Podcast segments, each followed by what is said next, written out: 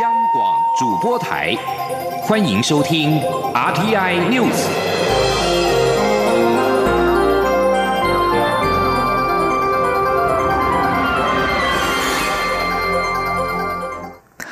各位好，我是张旭华，欢迎收听这节央广主播台提供给您的 RTI News。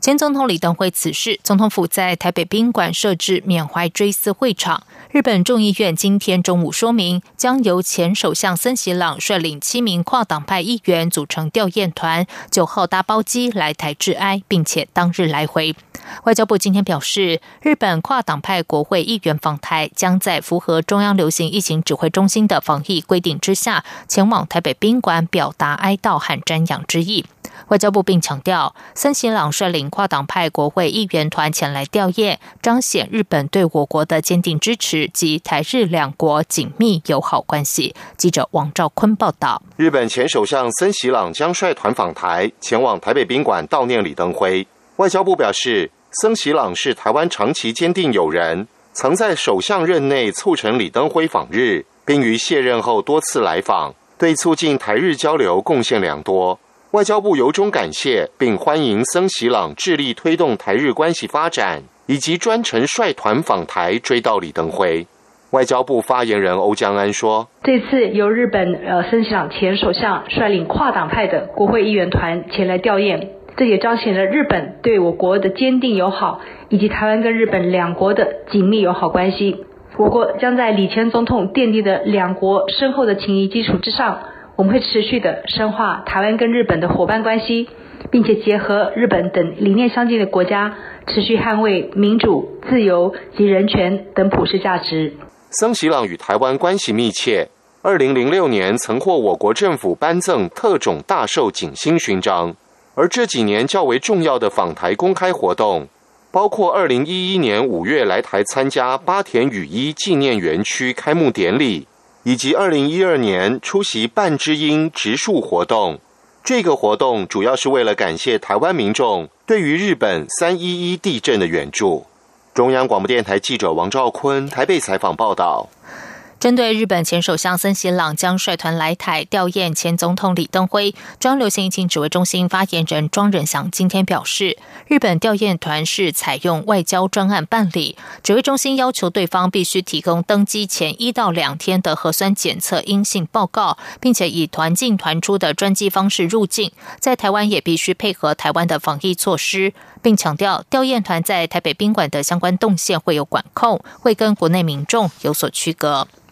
另外，针对美国卫生部长阿扎尔九号访问台湾时的相关防疫措施，中流行疫情指挥中心发言人庄仁祥今天表示，美国访问团将会在台湾访问三天，出发前除了需要提出登机前三天的阴性报告之外，专机抵台之后也需要配合机场裁剪，入境防疫旅馆也会有特殊的防疫规划。强调访兵团的行程都有完整的防疫措施。阿扎尔访问台湾，除了觐见蔡英文总统之外，也会拜会外交部、卫生福利部等单位，同时也规划要和专家会谈，以及要在中央流行疫情指挥中心发表简短演说。因此，除了政治意涵引发关注，入境的检疫程序也成为焦点。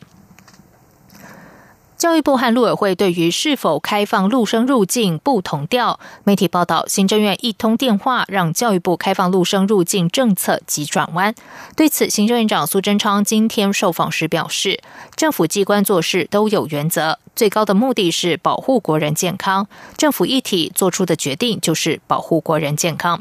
行政院发言人丁一明今天表示，没有所谓打电话提醒的情况。教育部发出第一份公文之后，陆委会认为不妥，提醒之后，教育部因此收回。根据了解，行政院相关会议一直都有讨论境外生，包含陆生入境就学的问题。但是最近一次会议的结论是在意，也就是维持现行做法，并未决定开放陆生入境。记者王威婷报道。陆生入境政策喊卡，外界关注教育部和陆委会不同调的情况，更传出是因为行政院一通电话提醒，教育部才急转弯。行政院发言人丁仪明七号受访时表示，并无不同调的情况。教育部发出第一份新闻稿后，陆委会发现不适当，因此提醒之后才更改。丁仪明说。没有，那就不一样了。我想，我想应该是那个之前教育部那一部分，他们在提出的时候，啊，那个陆委会有异议，然后跟他们再讨论一下，然后马上发出更正，这样而已。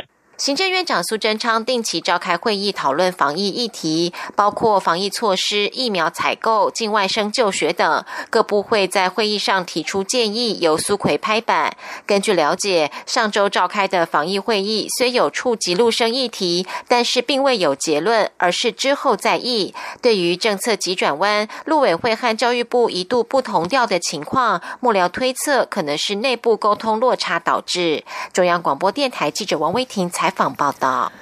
教育部长潘文忠今天受访表示，境外生返台就学政策，教育部有跟陆委会进行讨论。由于陆委会是考量到两岸情势发展，认为这个阶段应该暂停开放，因此教育部尊重主管机关的情势研判。虽然这一波暂停陆生部分，但整体境外生开放目标还是持续进行。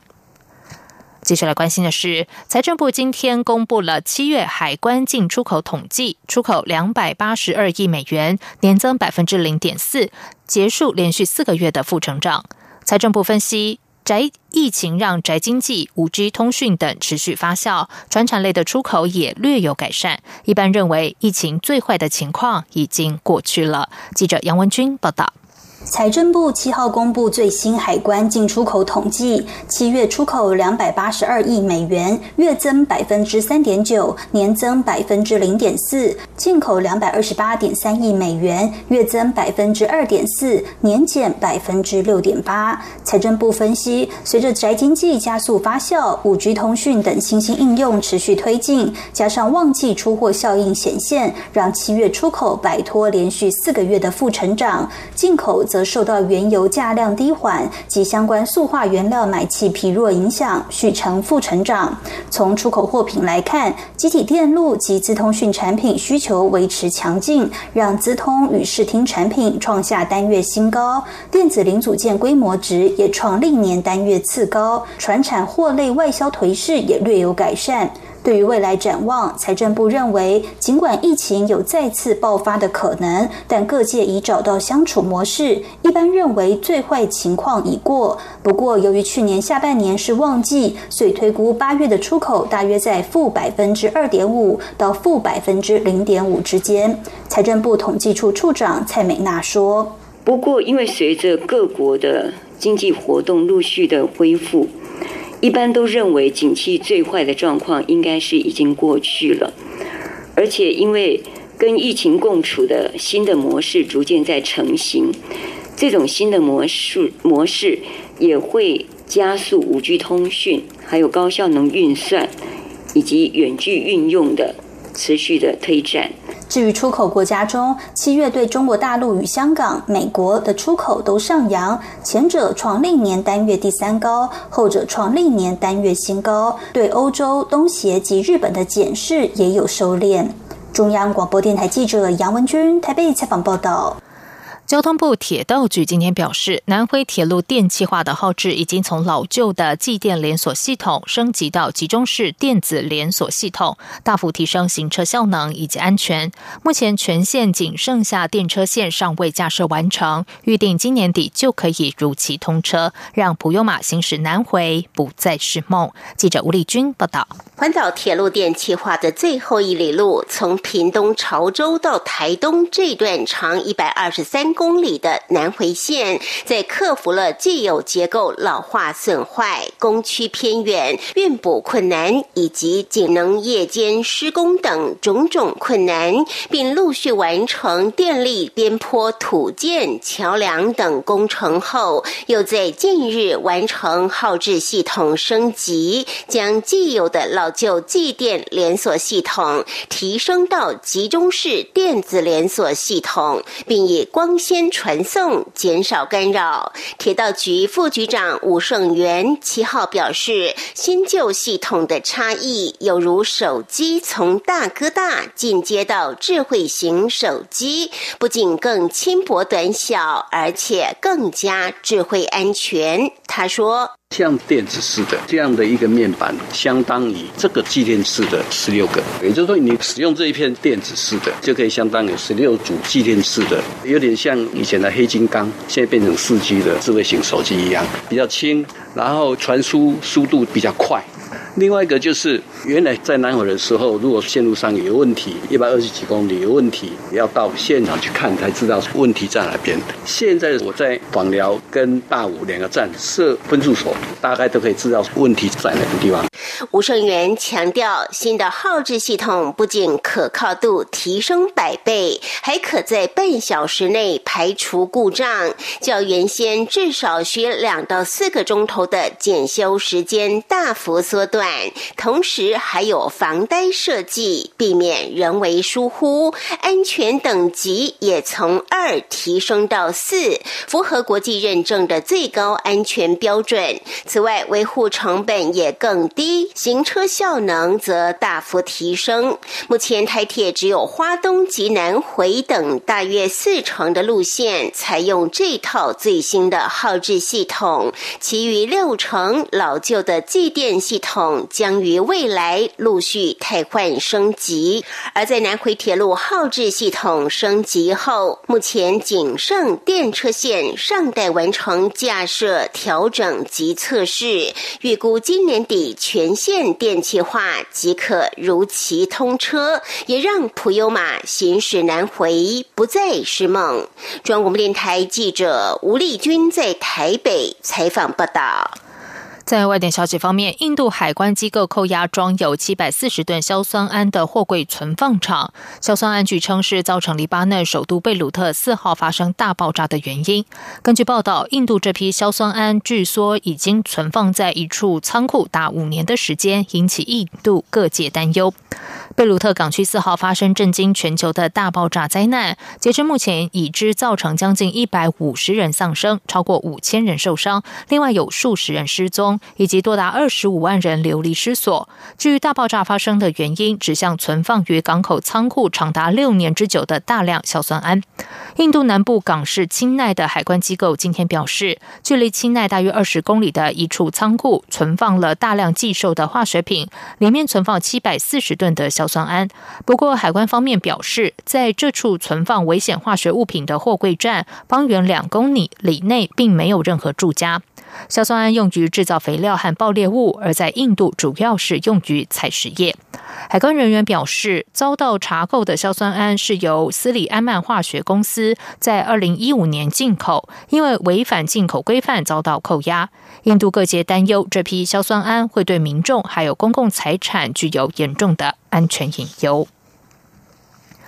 美中恐怕在先媒体战之际，香港外国记者会六号在官网发表声明，表示已经有多名驻港外国记者办理工作签证遭到延误，他们的工作已经受到影响，甚至被迫终止。这对长期致力保障媒体的香港来说非常不寻常。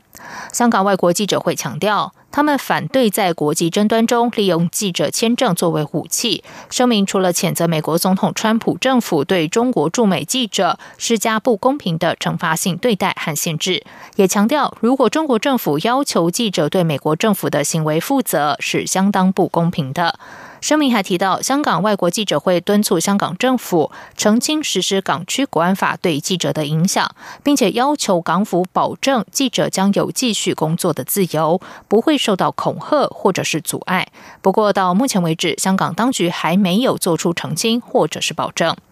路媒报道，美国五月将中国驻美记者签证的期限缩短到九十天之后，有将近四十名的中国驻美记者的签证于八月六号到期。不过，迄今没有收到美方批准延长签证的通知。中国外交部发言人汪文斌在四号表示，美国如果拒绝延长中国记者的签证，中方将必将被迫做出正当的反应，坚决维护自身的正当权益。这里是中央广播电台台湾之音。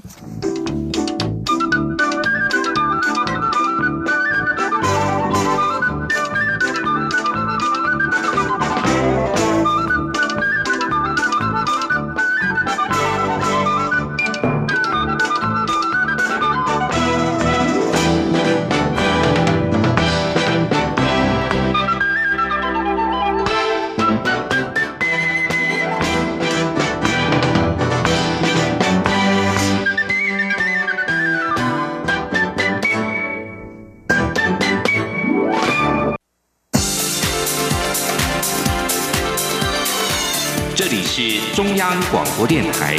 台湾之音，欢迎继续收听新闻。时间是十九点十五分，欢迎继续收听新闻。立法院将召开第二次临时会处理纾困三点零特别预算案。民进党团期盼朝野达成共识，让纾困预算案排除一个月的协商冷冻期，力拼八月底前完成三读。不过，在野党团认为，届时审查特别预算时，将要求行政部门提出细部的执行报告，否则不排除依照程序审查，留待新会期再处理。记者刘玉秋报道。立法院将召开第二次临时会，审查行政院所提出的纾困三点零特别预算第二次追加预算。依照民进党团的规划，拟于十七号提案召开第二次临时会，十八号院会谈话会，十九号邀请行政院长苏贞昌副立院备询，并将预算案复轨。二十号到二十四号间进行委员会审查。若朝野取得共识，排除一个月协商冷冻期，最快可在二十八号或三十一号进行。行三读表决。不过，国民党团书记长蒋万安表示，已要求各部会提供预算的编列细项，但至今还没得到回复。若届时仍无法取得细部报告，不排除主张将纾困预算留待法定会期再行处理。因为其实照纾困特别条例，行政部门是有紧急需求必要的事情形式，它可以先动实质上目前的预算，行政部门是。还足以应应哦，除非真的你告诉我非常急迫，马上会产生呃对于相关产业的纾困有呃断裂的情形，哦，那否则。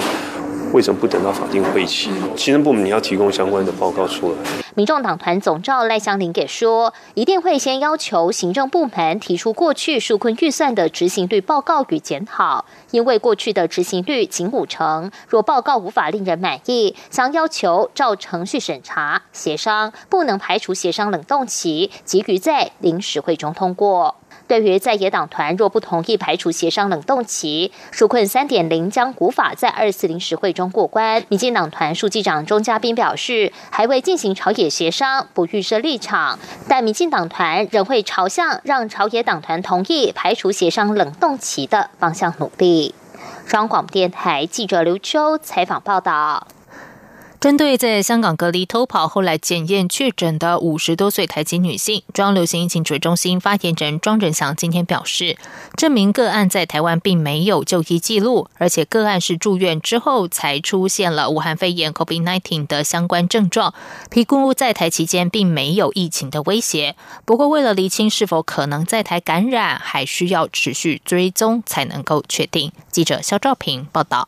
香港日前宣布一例从台湾出境感染 COVID-19 武汉肺炎五十多岁台籍女性的香港本土个案。虽然暂列为香港个案，但中央流行疫情指挥中心不敢大意，透过香港协助取得确诊个案的联系方式，希望厘清感染源所在位置。指挥中心发言人庄仁祥七号进一步说明个案资讯。他表示，这名五十多岁台籍女性是在七月二十七号入境香港，当时采。采验结果为阴性，不过隔离期间从检疫场所逃离，最后在机场被拦截。香港政府便在八月二号进行第二次裁剪，八月四号被通知为阳性。就时间点分析，这名个案在台期间并没有传染风险。他说，八月号之前其实都不会有。传染力啦，应该这么说啊，大概是症状前两天会有传染力啊，所以呃，等于是说他在台湾，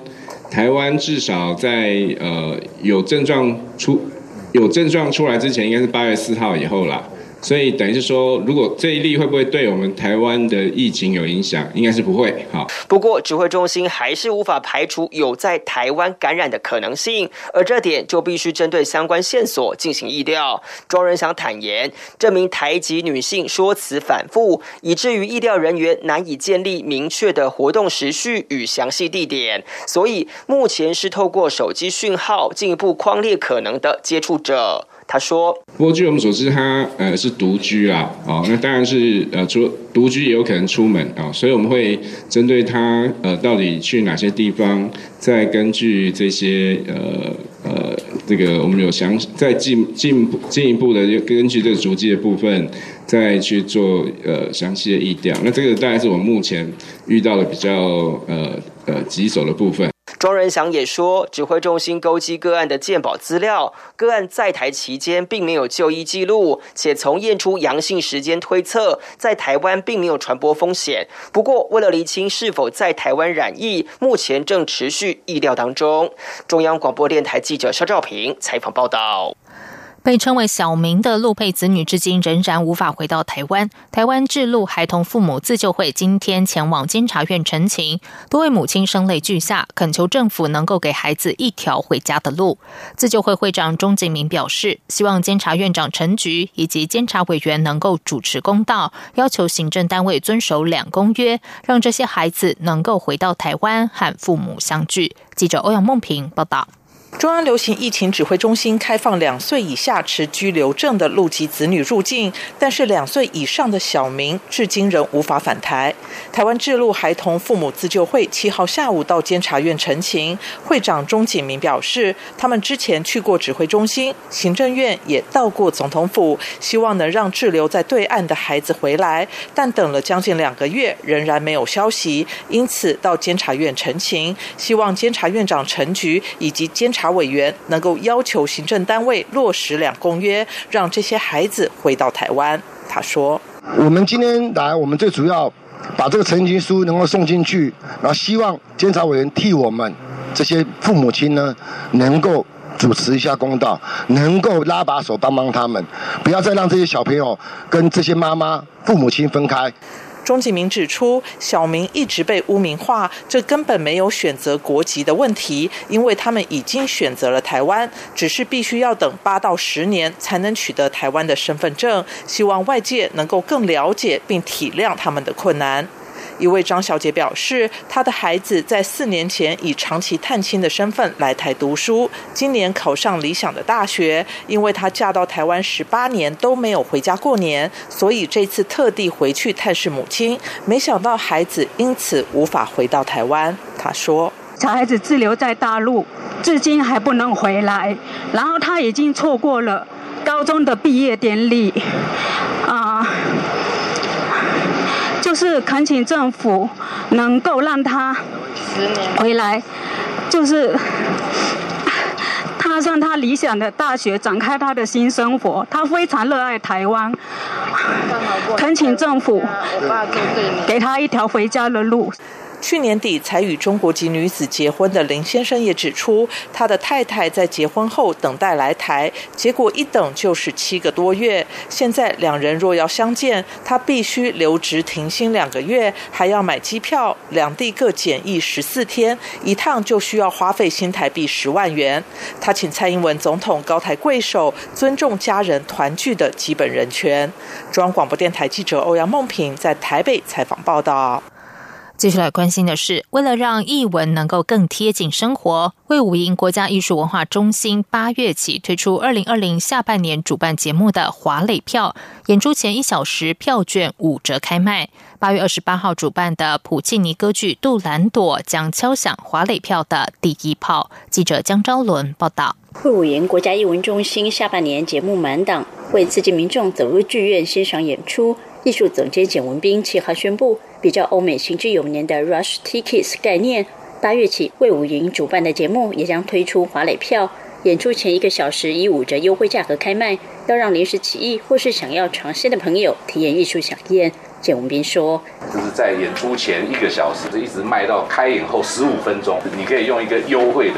票价来买这些剩下的票。那在这段时间都可以用原票价的五折来购买。”简文斌指出，南部观众并没有提前购票的习惯，因此除了早鸟优惠票价之外，也希望透过华磊票的推出，看看是否能让更多南部的民众更愿意接触义武演出。若下半年示范成功，未来不排除成为魏武营既定政策。至于华磊票购买方式，除了一人限购一张，也无法开放选位。魏武营小时光三百元以下最低票价，以及非魏武营主办的节目不适用。而每场华磊票的销售数量依现场实际票房状况而定。中国电台记者张昭伦台北采访报道。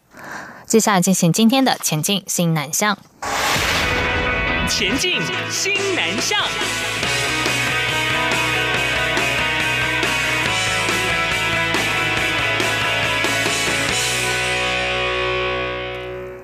享誉国际的泰国当代编舞家皮谢克朗纯，今年为了二零二零台北艺术节带来全新作品第六十号。在泰国传统的舞蹈中既有的五十九个标准动作之外，创建了第六十号，试图将舞蹈转化成当代创新表现，开启更多新的可能性。记者郑祥云、江昭伦采访报道。泰国编舞家皮谢克朗纯拥有深厚的泰国空舞传统基础，却以当代创作突破传统格局，成功将泰国文化艺术推向国际舞台。今年，他再度为台北艺术节观众带来全新作品《Number Sixty》，这是艺员多年来的梦想之作。